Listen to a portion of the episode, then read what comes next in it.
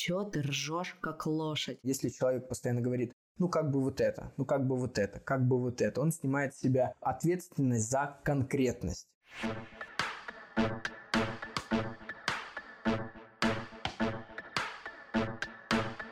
Нормально же общались. Всем привет, меня зовут Оля Микитась, и это седьмой сезон подкаста «Нормально же общались». И сегодня я хочу поговорить вместе со своим гостем на тему роли голоса в нашей жизни, бизнесе и творчестве, а также поделиться некоторыми техниками раскрытия потенциала. И сегодня у меня в гостях Виталий Тихомиров, международный тренер по речи и голосу и публичных выступлений. Виталий, привет! Оля, привет! Очень рад быть гостем сегодня на твоем подкасте. Благодарю тебя за приглашение. Да, спасибо тебе большое, что согласился. Вообще, я считаю, что голос и вообще разговор в нашей жизни – это самый главный ключ к успеху в любых отношениях. Как с партнером, так и с детьми, и в работе. Но разговаривать можно по-разному. И на самом деле этому нужно учиться. И сегодня хочу как раз об этом с тобой поговорить. Расскажи, как ты вообще стал заниматься голосом, как ты стал тренером по речи и что это вообще за работа такая? На самом деле этот путь был тернист, как и многие другие пути, и начиналось все это с театра. По своему первому образованию я артист драматического театра и кино, а по второму образованию я режиссер театра. И 10 лет я посвятил именно театральной работе, и один из специальных элементов этой работы – это, конечно, сценическая речь умение говорить четким поставленным голосом, при этом самым главным является логика речи, умение выставлять правильные акценты для того, чтобы быть четким, понятным, доступным и для того, чтобы передавать эмоции, чувства, настроение. И вот после десятилетней работы в театре ко мне начали приходить запросы как раз из совершенно разных структур. Начали приходить предприниматели, руководители, телеведущие, блогеры. Как раз это набирало популярность с запросом, как быть естественным в своей речи, Потому что был такой период, знаешь, времена начала и становления Гандапаса, когда все считали, что поставленный голос это нечто вот такое, когда у тебя басит, все звучит, и жесты твои прямолинейные, тебе нужно собрать их на груди и так далее, и так далее. И вот когда люди начали понимать, что это не есть естественно, это не есть красиво, это не позволяет продавать, влюблять, вдохновлять, тогда люди начали заниматься поиском именно своей естественности. Что такое я, что такое мое природное звучание, что такое именно моя манера и свобода говорения, как найти свою уникальность. И через актерские профессиональные техники я начал откликаться на эти запросы и помогать людям. Поэтому на самом деле это было моей большой мечтой, когда-то мне научиться, когда-то мне понять, как это все-таки выступать, как приковывать к себе внимание, через это как-то менять людей, потому что в детстве я был очень скованным ребенком. Мы с тобой об этом сегодня еще поговорим, почему вообще, в принципе, я этим начал заниматься. И справляясь с своими блоками, защитами, страхами, я нашел для себя сначала практический инструментарий, а потом щедро начал делиться этим инструментом с другими людьми. И вот на данный момент более 5000 человек человек из 36 стран мира прошли у меня обучение и вместе со мной обрели свободу и уверенность звучания. Здорово. Но мне кажется, сегодня в конце выпуска ты дашь э, какой-то вердикт и скажешь, Оля, у тебя классный голос, или Оля, надо ко мне на занятия. И слушая тебя, я думаю, как порадуется сегодня монтажер наш, который будет монтировать этот выпуск. Но это не точно. Потому что на самом деле, когда я начала заниматься подкастами, и когда я начала все-таки преподавать подкастинг, я столкнулась с тем, я увидела то, что очень много людей не умеют разговаривать. Ты знаешь, такое ощущение, что у людей просто каша в голове, которую они не могут э, сформулировать. Они не могут выстроить логические цепочки они не могут воспользоваться да, какими-то приемчиками для того, чтобы погрузить слушателя в то, что ты говоришь. И, конечно, всем своим ученикам я всегда рекомендую позаниматься своим голосом, ну и перед записью обязательно его потренировать. Я уже тот человек, который в подкастах два года, и я все больше с каждым днем получаю много откликов. Знаешь, даже больше про свой голос. И многие мне пишут и говорят, э, слушатели подкаста, о том, что как тебе приятно слушать, какой у тебя спокойный голос, какая у тебя грамотная речь. Понятно, что благодаря моему монтажеру картинка становится идеальной, да, в жизни, возможно, я где-то и употребляю слова паразиты, но у меня этого очень мало. Где-то тяну слишком звуки, потому что мне, знаешь, такое бывает. Я когда что-то говорю, и у меня есть какая-то мысль, я думаю вслух. Это вот такие штуки. вот, это как раз был пример того, как я думаю вслух. И я тоже всему этому училась, и у меня достаточно большой опыт именно не публичных выступлений, не разговоров, вот таких в подкастах, а я очень много времени провела в общепите, во-первых, где мне приходилось много разговаривать и выстраивать коммуникацию. А во-вторых, я 7 лет занималась интернет-магазином и отвечала на звонки. И вот эта постоянная коммуникация с людьми, все-таки это дало свои плоды сейчас в подкастах, и я вижу, как я могу сформулировать свои мысли четко, как у меня вроде неплохо это получается. Я знаю, где ставить паузы, а где не ставить. То есть все это тренировка. То есть с голосом, с идеальной речью люди не рождаются. Всему этому можно научиться. И сегодня, наверное, хочу тебя попросить какие-нибудь, может быть, мини-задания дать потом в конце, как чекнуть себя, хорошо ли я говорю или плохо. И вообще, как основное побороть страх разговаривать. Это, наверное, вот то, что красной нитью пройдет через весь эпизод, потому что мы полны страхов, и в том числе страх разговаривать, он мешает нам в жизни очень сильно. Да, во всех сферах, ну, с какой бы мы сферой ни соприкоснулись, во всех сферах это происходит. И, как я в самом начале сказала, разговор — это ключ к успеху в отношениях, да, это правда. И, возможно, еще как научиться с детьми коммуницировать, да, как научиться с ними разговаривать. Ну, что-то, какая-то смесь тренировки голоса и психологии, ведь я думаю, что это все связано. Окей, давай тогда перехочу у тебя инициативу и по полочкам будем разбирать все те аспекты, которые ты затронул, потому что их на самом деле много. Давай сначала актуализируем тему, почему все-таки важно заниматься и голосом, и словарным запасом, то есть структурой своей речи. У меня есть четкое убеждение, и оно доказано пятью тысячами моих учеников, что в принципе наша жизнь состоит из историй. Они маленькие, они повседневные, но именно рассказывая эти истории, мы создаем реальность, которая вокруг нас. Что это значит? Мы приходим на свидание, нам с тобой нужно рассказать историю о себе. От того, насколько вкусную историю мы эту рассказали, зависит сегодняшний вечер, возможно, вся последующая жизнь. Окей, бытовые истории отрабатываем, идем в профессиональную деятельность. Нам нужно устроиться на работу, нам нужно пройти собеседование, и от того, насколько вкусно мы расскажем историю о себе, от того, насколько грамотно, четко будет звучать наш голос, от того, насколько в этом голосе будет прослеживаться страх, волнение, дискомфорт, неуверенность и так далее, и так далее, от этого будет зависеть наша заработная плата, социальный статус, наши партнерские взаимоотношения и так далее, и так далее. И какое взаимодействие не возьми, везде нам нужно рассказывать историю о себе. Одна из тем, которая у нас с тобой заявлена в заголовке, это голос и бизнес, насколько это взаимосвязанные вещи. Для того, чтобы, во-первых, к вам приходили сильные сотрудники, вам нужно уверенно, четко рассказывать о результатах своей компании, об услугах, которые вы предоставляете, и проводить эти собеседования определенной структурой, чтобы выявлять сильные и слабые стороны того человека, который приходит к вам на работу. Окей, допустим, с собеседованием мы справились.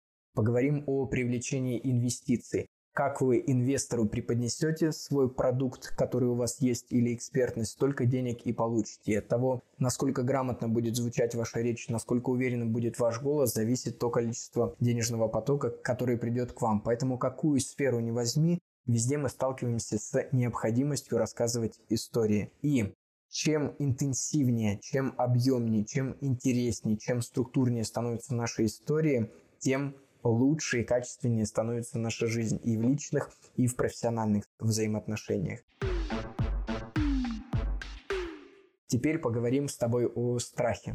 Это вообще моя любимая тема, и самый частый запрос, с которым ко мне приходят, это как справиться со страхом публичных выступлений. И я провожу длительную работу, мы работаем с дыханием, мы работаем с голосом, с расширением словарного запаса, но все это, знаешь, такая тень Потому что на самом деле, когда мы приходим к заключительному занятию, я говорю своему клиенту самое важное. Самый большой мой страх – это однажды потерять волнение перед выступлениями или перед переговорами, потому что вот это волнение, дрожь, ощущение в теле, которое мы испытываем перед началом говорения или перед публичным выступлением, это не что иное, как огромное количество энергии, которое дает тебе возможность понять, что то, чем ты до сих пор занимаешься, оно для тебя важно что ты до сих пор хочешь дать людям максимум, что ты до сих пор сомневаешься, получится ли у тебя передать всю ту любовь к делу, которым ты горишь. И именно это проявляется в ускорении кровообращения, вбрасывании в кровь адреналина. И эта энергия не есть плохая. Нас научили к этому относиться как к страху, и наши установки на уровне ума как раз мешают нам правильно отнестись к этой энергии. Но если научиться эту энергию трансформировать, поменять угол зрения и воспринимать эту энергию как нечто большее, что дает внутри тебя силы и объем для того, чтобы сделать это максимально классно, то выступления приобретают совсем другой характер. Недавно я выступал на 500 человек в Петербурге на конференции большой, и это такой был для меня квантовый скачок. У меня были на 100 человек аудитория, на 200, а вот на полтысячи, когда это огромное-огромное помещение, личного живого выступления не было. В онлайне у меня и тысяча, и больше было, но вот так, чтобы в личном присутствии нет. И как это ни странно, я вновь ощутил когда вот эта энергия начинает тебя переполнять, когда ее становится много, когда адреналин слишком сильно вбрасывается в твою кровь, его становится чересчур. И Стоя за кулисами, я думаю, так, что бы я посоветовал своему клиенту, если бы он срочно позвонил мне и сказал, что у него такая ситуация. Я бы, конечно, дал ему дыхательную технику. Мы с тобой об этом поговорим в конце эфира и поделимся этой техникой. Я бы, конечно, посоветовал ему подготовить свой голос и настроить его через простые звукоподражательные движения. Это тоже мы с тобой сделаем сегодня в конце эфира.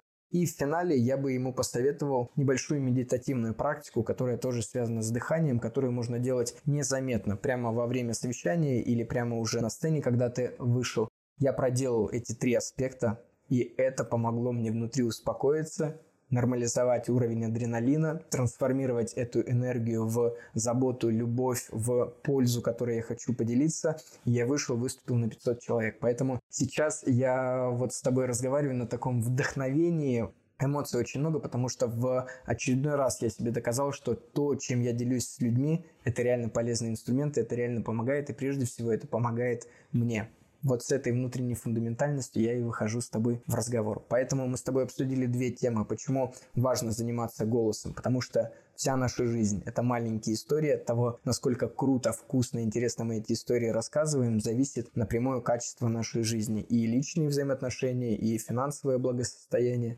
здоровье, взаимоотношения с детьми, с близкими и так далее, и так далее, и так далее. А второе мы обсудили корне неверное отношение к страху. Это не страх, это энергия, которая говорит тебе, что то, чем ты занимаешься, до сих пор для тебя важно. Если с этим отношением, еще и применяя чисто технические инструментальные техники, как подготовить голос, тело и дыхание к правильному звучанию, то тогда у нас пазл собирается, и выступление, коммуникация становится крайне эффективной. При этом давай сразу договоримся, что сегодня под публичным выступлением мы с тобой будем понимать довольно широкое понятие. Это и выступление действительно на мероприятии, где на вас приходят 10, 15, 100 тысяч человек.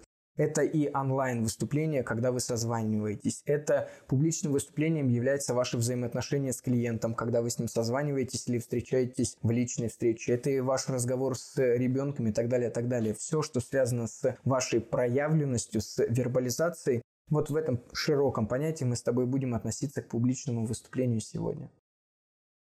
Слушай, ну это очень классная, интересная мысль, которая мне понравилась, потому что я, выступая со своими лекциями, и испытывая такие чувства, всегда считала, что так, это не ок, и mm-hmm. я какая-то супер трусиха, и, может быть, я вообще какую-то чушь рассказываю, и никому это не интересно, и поэтому я так волнуюсь. А на самом деле вот такая мысль даже сейчас мне придала намного больше уверенности, потому что я сейчас живу в Тбилиси и как раз в декабре планирую организовать такую небольшую встречу, лекцию, нетворкинг по подкастам здесь. И это будет э, за долгий перерыв э, первое такое публичное, более массовое выступление. И мне, конечно, вот уже даже на этапе подготовки к этому и мысли об этом уже как-то немножко волнительно, знаешь, о, все, никто не придет, никому не будет интересно то, что я буду говорить. Но так было всегда. Ну, то есть в прошлом году у меня было очень много выступлений, пока я не переехала. Там, в Москве, в Петербурге, в Екатеринбурге. И люди приходили, хотя я до последнего думала, что никто не придет, и ужасно нервничала. И вот смотри, давай проведем эксперимент. Если мы вдруг уберем сейчас все это волнение, ты уже точно знаешь, что люди придут, соберутся, что все пройдет круто и классно. Тебе будет это интересно? Ну да, конечно. Но вот на самом деле, если честно ответить на этот вопрос, пропадет вот это вот ощущение риска. Получится, mm-hmm. не получится, случится, не случится. Придет ли то количество человек, которое я хочу или нет, а смогу ли я передать им максимум, который я для них подготовила или нет. Вот если этого азарта внутри нету, а этот азарт и проявляется в этом волнении, в этом повышении адреналина в крови, в том, как начинает реагировать твое дело, дрожь, мурашки и так далее, и так далее. Если его нет, то представляешь, ну да, соберется тысяча людей, ну да, заплатят мне какие-то деньги, ну что-то расскажу им о подкасте, тысяча раз уже это дело. Все, неинтересно, пропадает твоя уникальность, пропадает энергия и количество твоей заинтересованности, внимания. А мне кажется, это случается, когда, ну, вот такой, ну, придут, ну, сделают когда у тебя огонь к твоему делу пропадает. Понимаешь? То есть если огня к твоему делу нет, то как бы все. А если этот огонь есть, то без волнения никак, потому что это так важно для тебя. Это так для тебя важно. И волнение – это тот камертон, который тебе говорит, что это до сих пор важно. Ты до сих пор хочешь дать людям максимум, ты до сих пор хочешь дать максимальную пользу, интерес, ты хочешь поделиться этим с большим количеством человек и так далее, и так далее. И вот это создает это волнение. Знаешь, все бы, наверное, поменялось, если бы мы это волнение и страх поменяли на слово «трепет». Ты испытываешь трепет к делу и к предстоящему событию. И это кайфово. А еще, если про страхи, даже вот не брать, если публичные выступления, у многих людей вообще есть страх своего голоса. Типа, у меня э, какой-то мерзкий голос, я плохо разговариваю, я не смогу сформулировать свои мысли, но я вижу, что если со мной таким делится, я вижу, что этот человек классно разговаривает, что у него супер интересная тема. Но вот этот страх того, что это не так, он максимально разрушительный. Есть ли какие-то способы с ним бороться, кроме как идти к психологу? Давай поймем причину возникновения этого страха, где он в большинстве случаев мог начать формироваться. Родились мы с тобой маленькие дети, и в момент нашего рождения вокруг нас была куча докторов, акушерок, никто нас не смущал, они были нашей первой аудиторией, мы вопили, кричали, проявлялись публично, и никакого страха выступления у нас не было. Отсюда можем сделать вывод, что страх публичных выступлений, страх оценки – это вещь не врожденная, а приобретенная. В какой-то момент это начало формироваться внутри нас и дошло до какой-то пиковой формы, в которой мы сейчас находимся. У кого-то в большей степени, у кого-то в меньшей. Где бы этот страх мог начать происходить и возникать? Посмотрим на маленьких детей. Да, в школе. Первое, ты выходишь к доске и есть оценка. Если ты скажешь что-то неверно, тебя засмеют, тебе за это поставят оценку в журнал, родители что-то об этом скажут и так далее, и так далее. Это первый блок. Но до него есть еще один важный момент, который мы с тобой должны подсветить. Живет маленький ребенок. Собачка пробежала, он порычал. Пчелка пролетела, з пожужжал. Машинка Маленький ребенок через звукоподражание познает этот мир. Он с ним знакомится. И он звучит постоянно и звучит по-разному. Поэтому детских плохих голосов не бывает. Но что начинает происходить потом? Будь тише, соседи услышат. Смех без причины – признак дурачины. Заткнись, замолчи, так не делает ты взрослый, Вокруг нашего проявления, вокруг его свободы формируется жесткий каркас непозволения. Как мы можем делать, а как мы не можем. И в этот момент маленький ребенок, став в кавычках взрослым, перестает заниматься звукоподражанием, перестает кривляться, перестает звучать по-разному. Его голос приобретает какой-то жесткий каркас, и внутри этого жесткого каркаса, как мы с тобой вначале говорили, начинает каким-то образом реализоваться, как ему кажется, что такое взрослое звучание. И вот в момент, когда ребенок перестает заниматься звукоподражанием, когда он перестает баловаться и использовать свой голос по-разному, именно в этот момент начинаются блоки, зажимы, всякого рода напряжение телесное, которые потом перерастают в постоянное желание откашляться или появляется сухость, першение.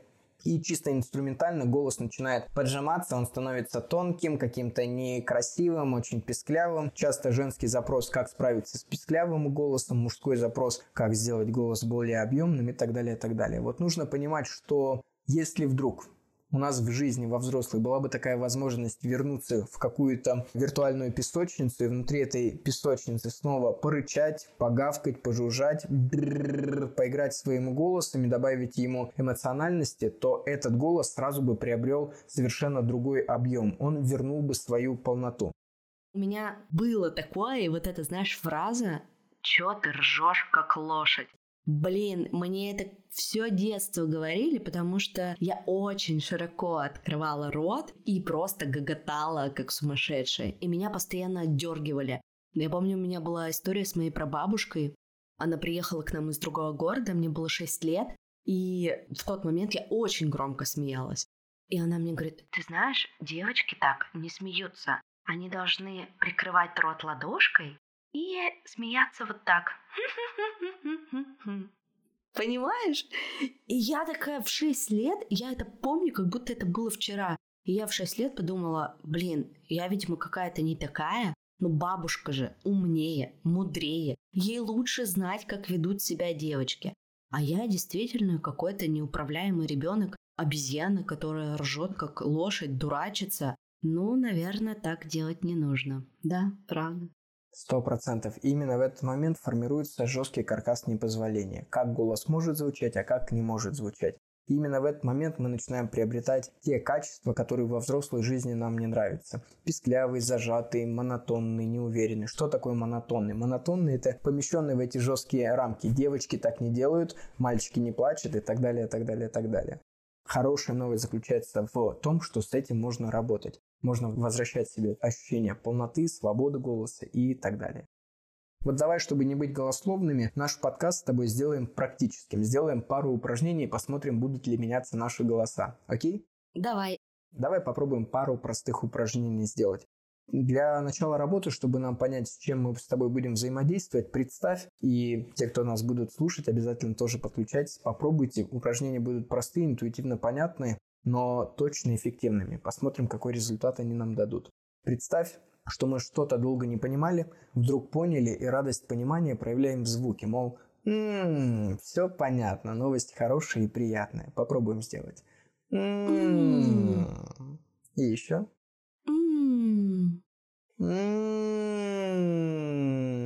И потяни сама, почувствуй. Перенеси сейчас свое внимание, те, кто нас слушает, на губы и зубы. Возможно, там будут появляться небольшие ощущения вибрации и щекотки. Попробуем вместе позвучать. Есть небольшое ощущение? Да, есть. В центре вот рта. что это за щекотка и что это за вибрация? Уверен, те, кто нас слушает и попробовали, вы тоже ощутили. Это явление называется резонированием. Что такое резонирование? Когда мы слышим удар колокола, дзинь, удар был один, а звук продолжается еще очень долго, он отражается в пространстве. Вот это отражение звука и называется явлением резонирования, резонанса. Подобно тому, как звучит колокол, как он отражается, также звучит наш голос. Он отражается через кости грудной клетки, через наши зубы, полость рта, через наш череп и так далее, и так далее. Это многократное отражение звука внутри нас создает уникальность нашего звучания, создает красоту нашего голоса. И хорошая новость заключается в том, что, во-первых, эту красоту и уникальность можно обретать и можно находить, а вторая бонусная хорошая новость заключается в том, что это можно делать через реальное ощущение вибраций внутри тела. С этими вибрациями мы с тобой сейчас и поработаем уже осознанно отправляя дыхание и звук на зубы и губы, согласный «м» некоторое время потянем. Представим его в виде резинки, которую мы растягиваем, создавая плотность звучания. Я покажу, как будет звучать, а потом попробуешь ты и вместе с тобой все наши слушатели.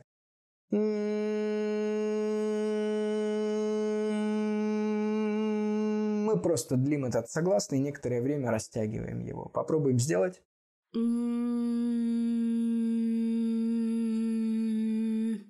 Отлично. И еще один выдох вместе.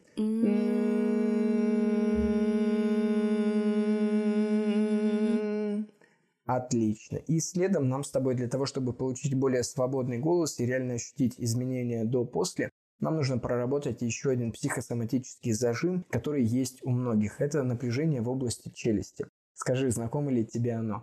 Да, особенно когда что-то волнительное происходит, ты чувствуешь Да. сразу, как у тебя лицо, челюсть напрягается. Зажим в области челюсти – это психосоматическое напряжение, это наше подсознательное желание контролировать, управлять и вернуть структуру, вернуть понятность того, что происходит. В этот момент челюсть начинает поджиматься, наши мышцы приходят в тонус. Чтобы убрать это напряжение, чтобы высвободить наш голос, мы с тобой можем сделать простое детское упражнение. Представим, что мы с тобой две коровы на лугу, жуем самую вкусную травку в мире и от удовольствия, смакуя звук, медленно расслабляем челюсти в процессе звучания, также длим наш звук М. Прям, да, как в детстве покривляемся. Помычим.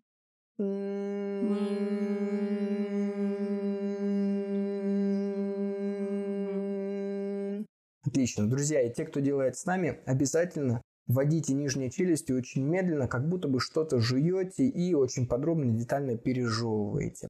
Мы продолжаем с тобой делать это и добавим еще одно важное маленькое действие. Это короткий вдох через рот. Мы как будто бы немножко удивляемся. И вдох берем именно через рот.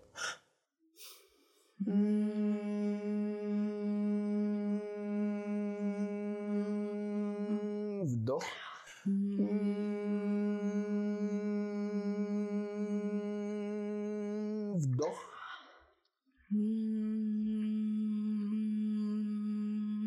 Есть, отлично. Нам с тобой осталась крайне маленькая деталь. Те, кто нас слушает, обязательно попробуйте сделать вместе с нами и уберите на время оценку. Как получится, так получится. Мы сделаем еще несколько вдохов, также пожуем этот звук М, и в какой-то момент я попрошу просто расслабляя нижнюю челюсть, открыть наше мычание в гласный А, и этот звук А некоторое время мы потянем. На этом звуке почувствуйте, как будет звучать ваш голос, сравните его с своим повседневным звучанием. Будут ли какие-то отличия? Берем вдох и медленно жуем М.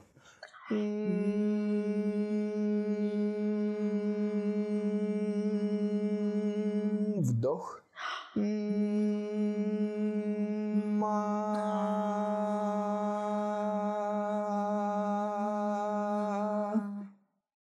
Отлично. Некоторое время мы с тобой можем потянуть. Скажи, как твои ощущения? Как сейчас звучал голос? Было ли что-то необычное? Или, может, наоборот, какое-то напряжение или легкость? Как ощутила ты?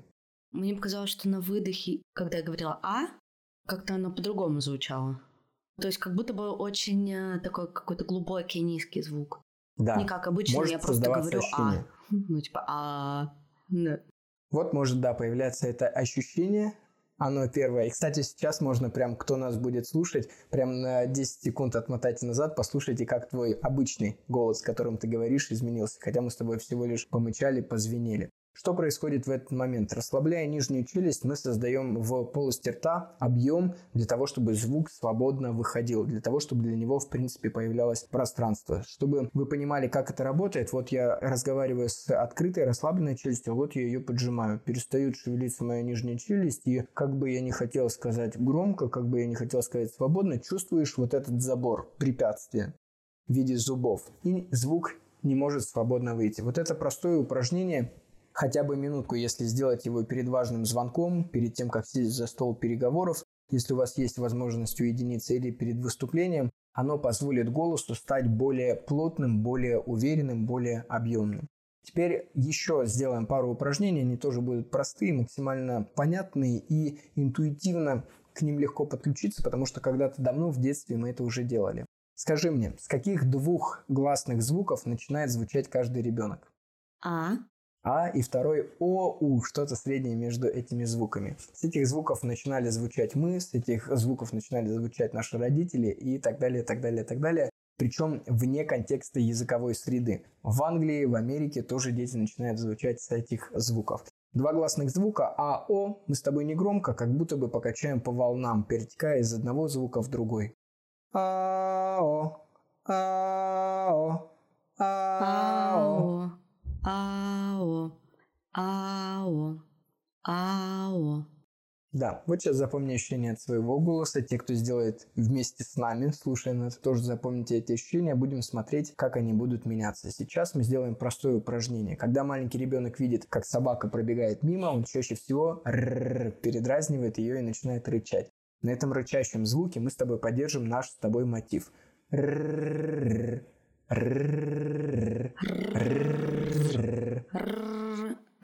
Не могу. Попробуем вместе. Да. Как-то у меня не, не держит язык. Окей, давай еще раз. Понимаю.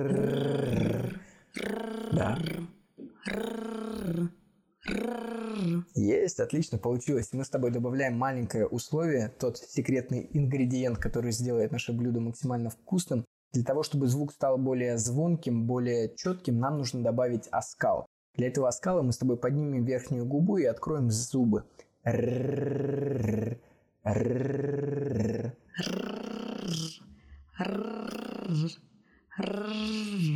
Да, и сейчас вместе попробуем позвучать наши гласные звуки, посмотрим, изменились ли они.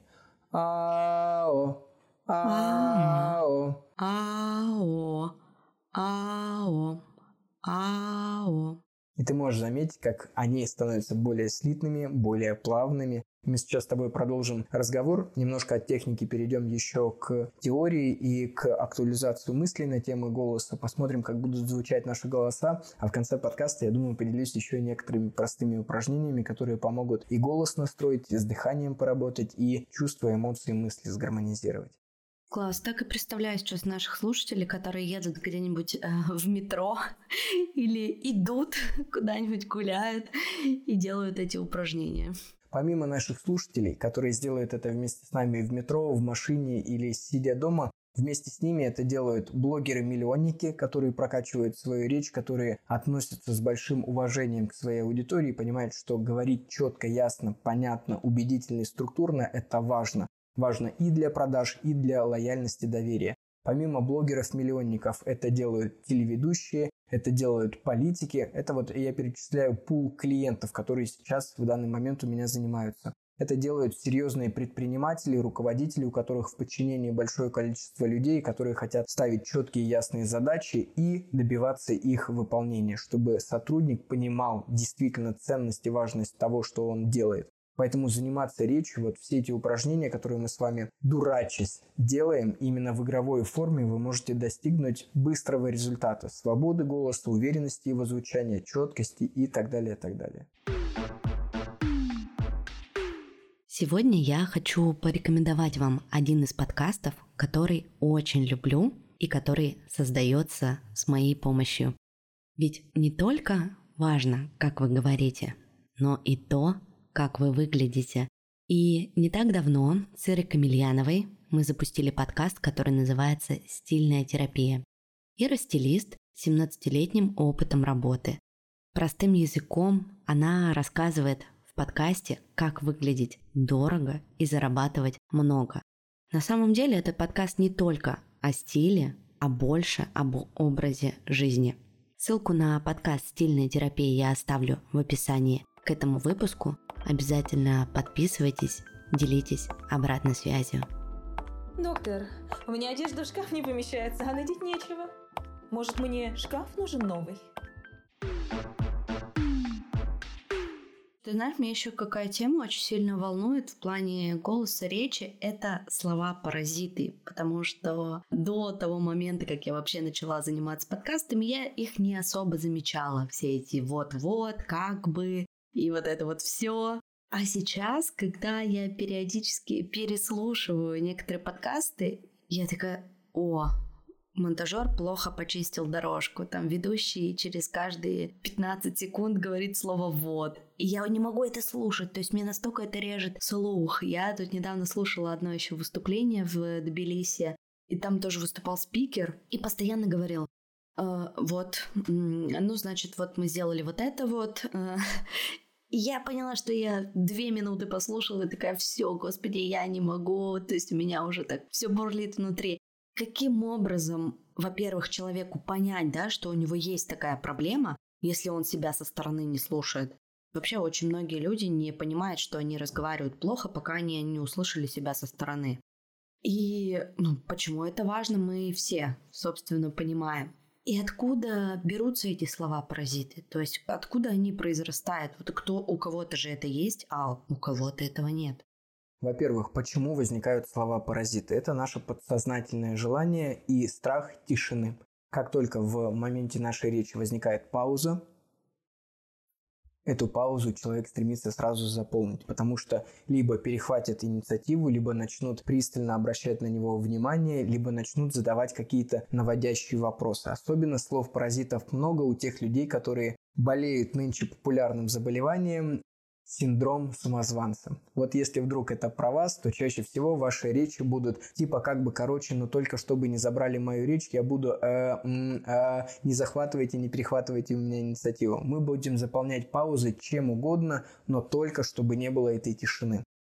Потому что эта тишина для нас большой страх. И определенные слова-паразиты связаны чаще всего тоже с психологическими факторами. Если человек постоянно говорит ну как бы вот это, ну как бы вот это, как бы вот это. Он снимает с себя ответственность за конкретность. Потому что как только мы говорим «да» или «нет», мы берем на себя ответственность. А когда мы говорим «ну как бы так», а как бы и вот так, наверное так, наверное не так, мы как бы создаем вот этот вот баланс и начинаем серфить, лавировать и увиливать. Поэтому у каждого слова паразита есть какой-то свой психологический пунктик, который мы этим словом закрываем. Это можно найти в статьях в интернете, об этом много написано. Сейчас мы не будем с тобой этому много внимания уделять. Давай поговорим о том, что же все-таки делать с этим, как развивать и в чем заключается тут проблема. Это проблема словарного запаса. Наш словарный запас, условно говоря, делится на две составляющих. Первое – это маленький рюкзачок, который мы носим за своей спиной. В этом маленьком рюкзачке в активном словарном запасе 3-5 тысяч слов. И этого примерно достаточно для того, чтобы как-то жить, как-то существовать, как-то общаться с людьми. В какой момент начинается проблема? Когда мы попадаем в какую-то экстремальную речевую ситуацию. А любое публичное выступление – это экстремальная речевая ситуация.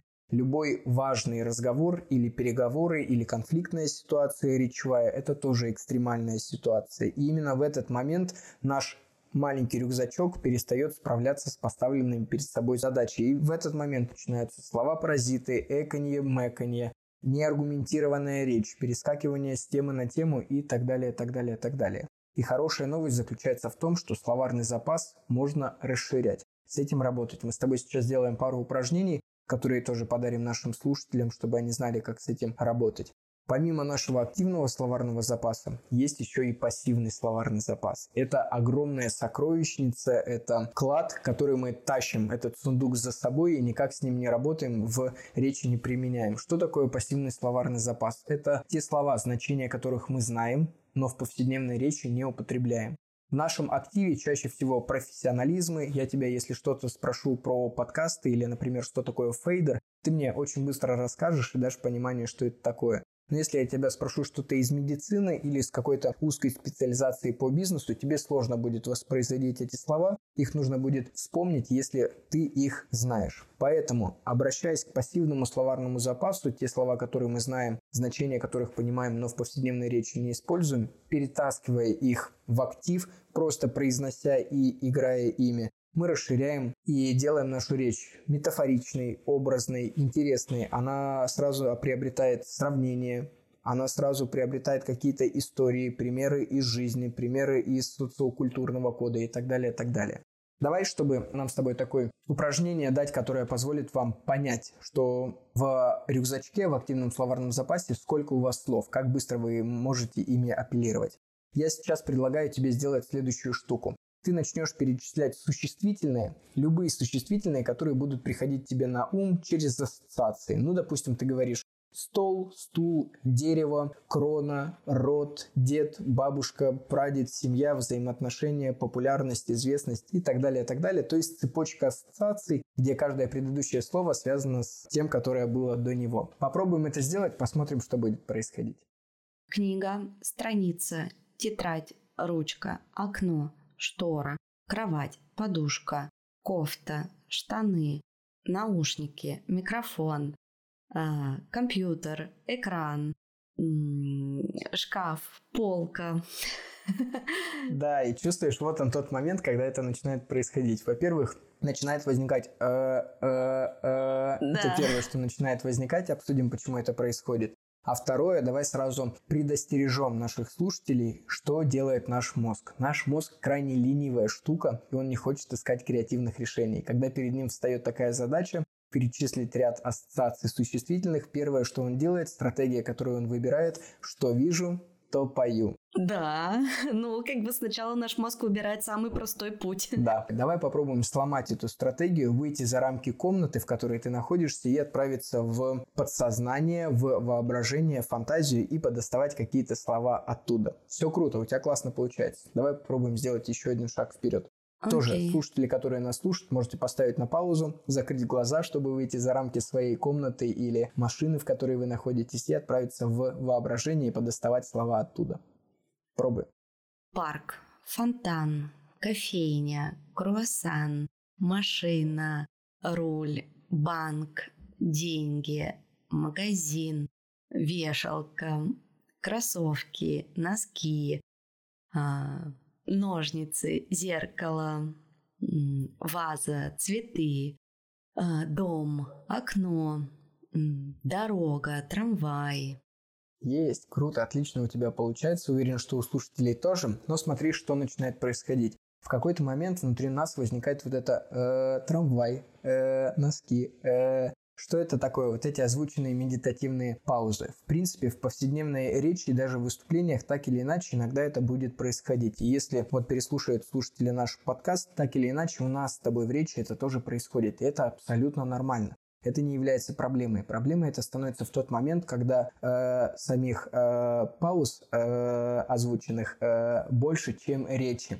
В этот момент это действительно начинает раздражать, это начинает отвлекать, это снижает вашу экспертность и уверенность в глазах людей, потенциальных клиентов и так далее, и так далее, и так далее. И самый короткий, эффективный способ для того, чтобы начать с этим работать, вы должны поместить перед собой какой-то внешний регистратор, который будет давать вам понимание, что это происходит, что вы экаете. Два варианта. Что может стать этим внешним регистратором? Первое. Вы берете свой телефон, и записывайте подкаст. И записывайте подкаст, да, или в течение там минуты трех записывайте, играйте вот в это упражнение слова ассоциации. И затем переслушивайте эту запись. Как только слышите, что вы экаете, вы щелкаете себе пальцем. Прям можно щелкать, щелкать, щелкать или хлопать. И потом через минуту просто там э, пальцы стерты в кровь. Ногти не осталось. Но как только вы начнете это делать, внутри вас появляется внутренний камертон, внутренний регистратор того, что это происходит. Есть второй вариант упражнения, он более веселый и более действенный. Вы находите любого человека в своем окружении, это может быть ваш ребенок. Круто, если это будет ваш ребенок, потому что это будет развивать его фантазию, воображение и его речь. Это может быть близкий человек, это может быть подруга, мама, бабушка неважно, с кем-то, вы садитесь напротив друг друга и начинаете делать следующее упражнение. Сейчас мы с тобой сыграем в игру прямые ассоциации, но теперь ты будешь не одна, а мы будем отталкиваться друг от друга. Во-первых, выходя за рамки каждого своего активного словарного запаса и расширяя его, потому что мы играем вдвоем. А во-вторых, я буду контролировать твои, э, э, как только ты это делаешь, я буду тебе щелкать, а ты будешь контролировать мои. Мы для друг друга станем внешним регистратором того, что это происходит. Попробуем? Ну да, давай. А, окей, хорошо. Начнем с любого слова. Пусть этим словом будет свет. Лампа. Накаливание. Огонь. Пламя. Дерево. Ветвь. Листик. Узор. Салфетка. Ресторан. Тарелка. Абажур. Лампочка. Ощущение. Чувство. И смотри, как только этот внешний регистратор появился, мы с тобой даже ни разу не щелкнули, потому что мозг уже апеллирует этим фактом, меня контролирует. И он убирает эти эканье, мэканье и действительно начинает производить мыслительные процессы внутри себя. И как-то не странно, если бы вот у слушателей была возможность нас увидеть, но у тех, кто нас слушает, будет возможность увидеть партнера, с которым они будут играть в момент, когда эти озвученные паузы э, э, уходят во внутренний диалог, мы перестаем их озвучивать. В этот момент человек вдруг приобретает такой флер осознанности, глубины, действительной мысли. Это действительно происходит, потому что внутри вас совершается мыслительный процесс, которым вы заняты. И это сознательно создает от вас ощущение глубины информации, уважения к слушающему вас и так далее, так далее. Вот это простое детское упражнение, прямые ассоциации, вы можете делать его самостоятельно или, как я уже сказал, с кем-то в паре. Буквально через неделю это очень сильно расширит ваш словарный запас, потому что вы начнете доставать слова из воображения, из фантазии, начнете произносить те слова, которые давно в повседневной речи не произносили. Это первое фундаментальное упражнение, которое позволит вам перейти уже к более серьезным, сложным упражнениям, направленные на импровизацию в речи, на аргументацию в речи, на умение спорить и выстраивать этот спор, конфликт, на умение отрабатывать возражения, на умение совершать качественные продажи. Потому что что такое продажа? Продажа – это, если мы разделим это слово, продать.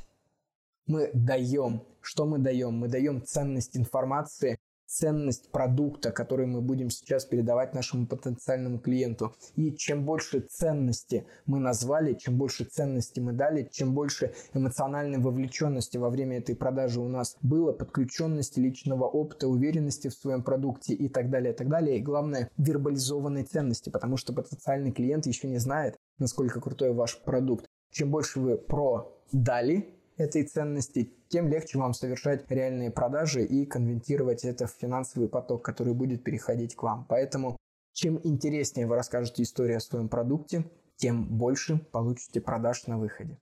Круто, очень интересно, спасибо. Мне понравились упражнения. Надеюсь, что нашим слушателям тоже. Оно было такое легкое и вроде веселое. И то, что ты можешь, по сути, сделать в любой момент, когда особенно делать ничего не хочется. Например, идешь с ребенком, правда, домой и сделал упражнение, и всем прикольно. Сто процентов. Особенно круто, если вы будете это делать с детьми в игровой форме, вы будете закладывать в них коммуникативные навыки и развивать их речь. А это поможет им во всей последующей жизни. И когда они будут ходить на свидания, когда они будут ходить на собеседование и так далее, так далее, так далее. Да, мне кажется, вот это искусство, о чем мы много говорили, да, презентации проявленности, это прямо отдельная такая большая тема, как научиться вообще проявляться, как научиться презентовать себя, свой продукт, продавать в том числе. То есть мы сегодня больше такое про азы, про основу и про то, как найти минусы и как их э, проработать, чтобы дальше уже перейти на следующий, на другой уровень. Знаешь, есть еще очень красивая метафора, я хочу ей поделиться. Что такое наше говорение? Это жонглирование. Когда жонглирование выглядит действительно как фокус, когда это нас восхищает. Когда, во-первых, мечей очень много, когда они восхищают количеством этих мечей, мы не понимаем, как человек это делает. Вот эти мечи – это ваш словарный запас. Чем больше у вас слов, тем эффектнее будет выглядеть ваш фокус. А второй необходимый элемент для того, чтобы фокус действительно производил впечатление, мечи должны плавно перетекать из руки в руку, и они не должны падать. Вот когда мечи падают или когда жонглер запинается, это как раз наши слова паразиты, это перескакивание с темы на тему, это неумение структурно выстраивать свою речь и так далее, и так далее. Так вот, если вы хотите, чтобы ваша речь производила впечатление, вам нужно набирать количество мечей и нужно тренировать плавность их перемещения из руки в руку. Тогда действительно речь начнет восхищать, она начнет влюблять, продавать, обучать в зависимости от ваших профессиональных потребностей. Насколько книги и прослушивание подкастов влияет на наш словарный запас? Мне всегда казалось, что чем больше человек читает, тем лучше он умеет формулировать свои мысли. Здесь есть небольшой миф, который мы с тобой должны поправить, его нужно уточнить. В момент, когда мы читаем или слушаем, когда мы делаем это про себя, работает одна часть мозга, и она никак не связана с нашим реальным проявлением, с вербализацией. Поэтому она не связана со словарным запасом. Когда вы читаете про себя, вы не пополняете словарный запас, вы работаете с одной частью мозга. Но если вы добавите лишь одно действие, то ситуация кардинально изменится.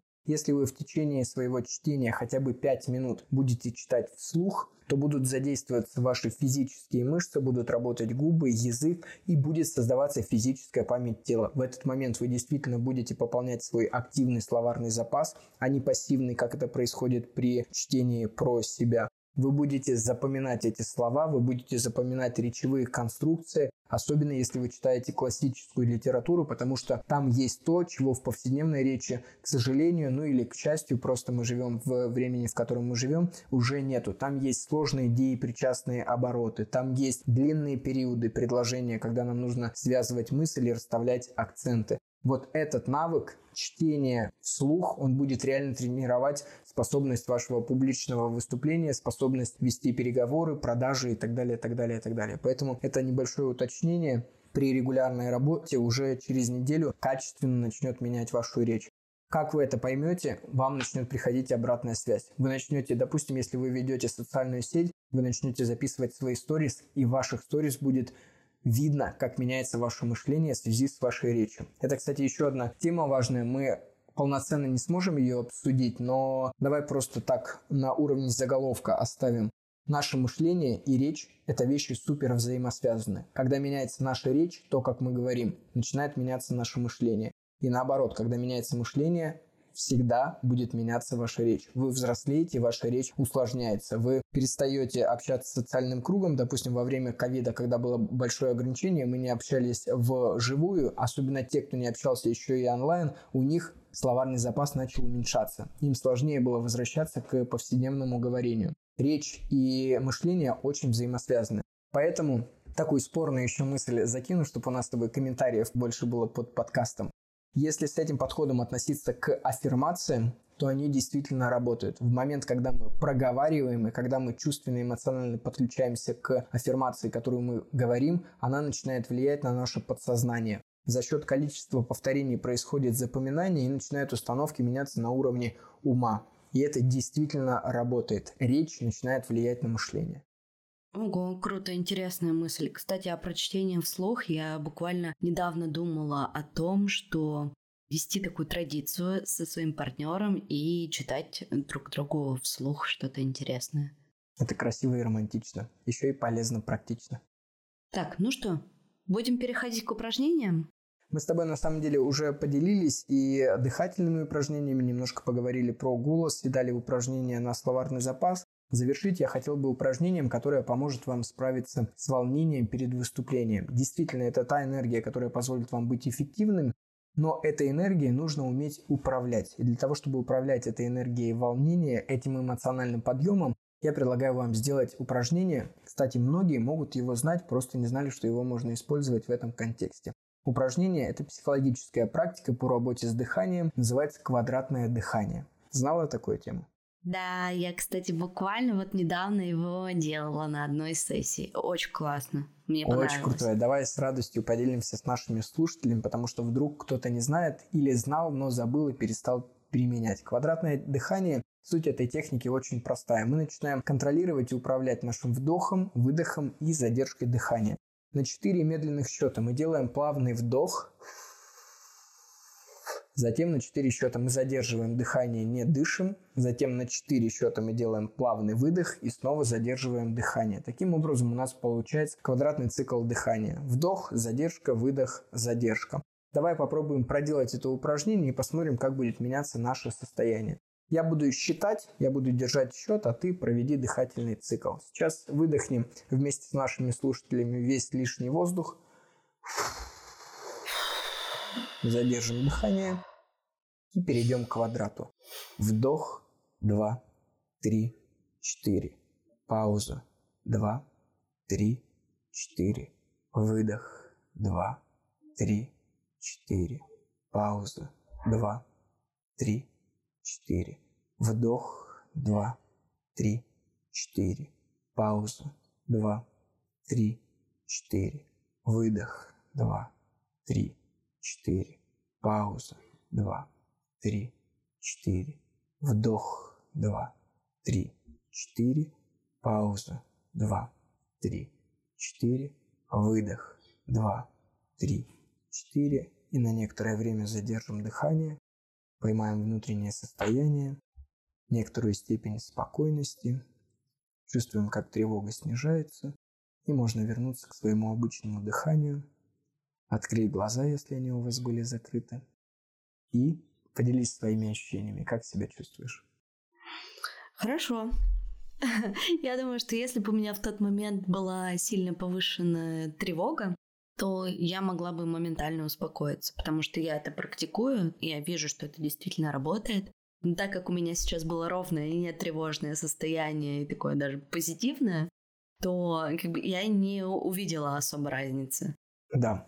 Друзья, в следующий раз, когда вы окажетесь в какой-то эмоциональной ситуации, причем неважно, гнев, обида, тревога, волнение, страх и так далее, и так далее, вы можете хотя бы этих три дыхательных цикла три раза по квадрату пройти, и вы увидите, как сильно поменяется ваше состояние. Если вы находитесь в тонусе, в избытке чувств какой-то агрессии, это упражнение поможет вам замедлиться, сгармонизироваться. Если, наоборот, вы чувствуете эмоциональный спад, выгорание, потерю сил, то это упражнение поможет вам за счет его равномерности сбалансироваться и снова выйти в некоторую нейтральную точку.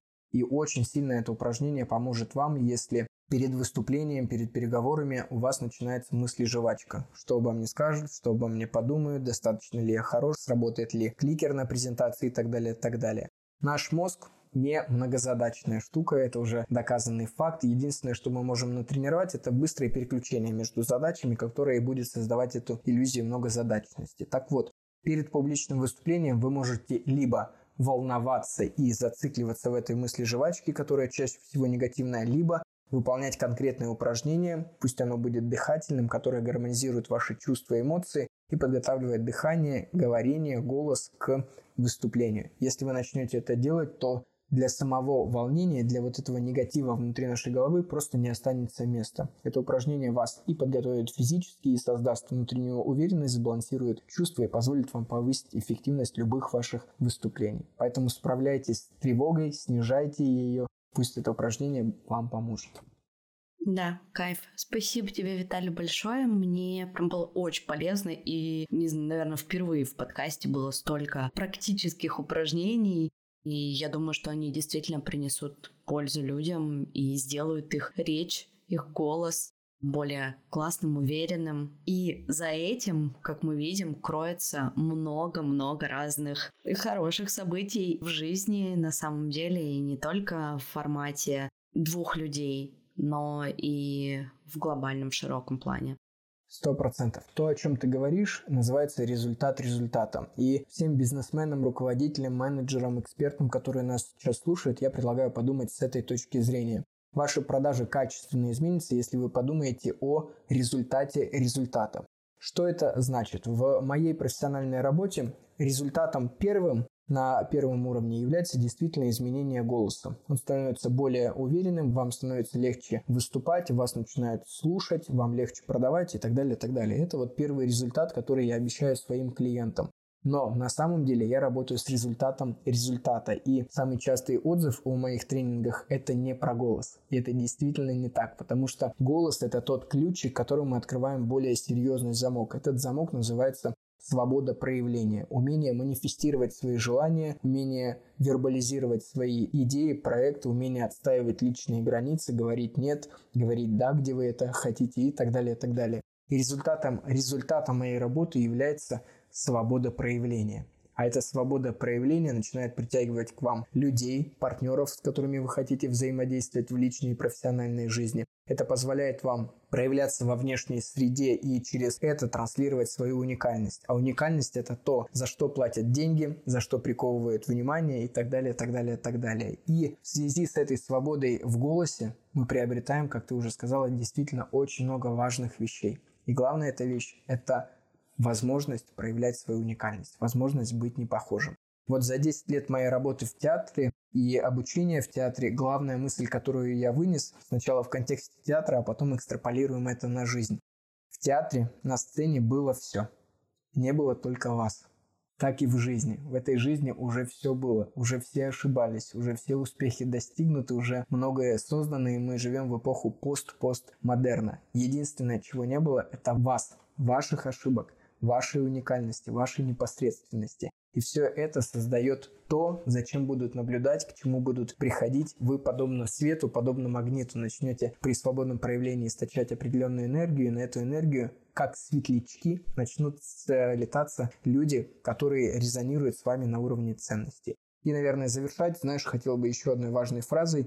Не нужно продавать всем, нужно продавать своим. Вот предлагаю подумать над этой фразой, немножко побыть с ней. Она в какой-то момент времени поменяла мое отношение к ведению блога, к обучению других людей и, в принципе, к личному позиционированию. Не нужно продавать всем, нужно продавать своим. Классная фраза, и на самом деле она мне отзывается, и буквально недавно она возникла в моем поле, когда я о ней задумалась, и вот сейчас ты еще раз ее проговорил, и я такая, да, это так и есть, это так и работает. Спасибо тебе большое. Я оставлю ссылку на Виталия в описании к этому выпуску. Подписывайтесь, пожалуйста, на подкаст, оставляйте комментарии, ставьте звезды. Это очень важно для его продвижения, но и для меня в том числе. Также в описании к подкасту будут все наши контакты. Вы можете написать нам по сотрудничеству и, например, разместить в подкасте рекламную интеграцию. Всех обнимаю, всем спасибо, всем пока. Благодарю, пока.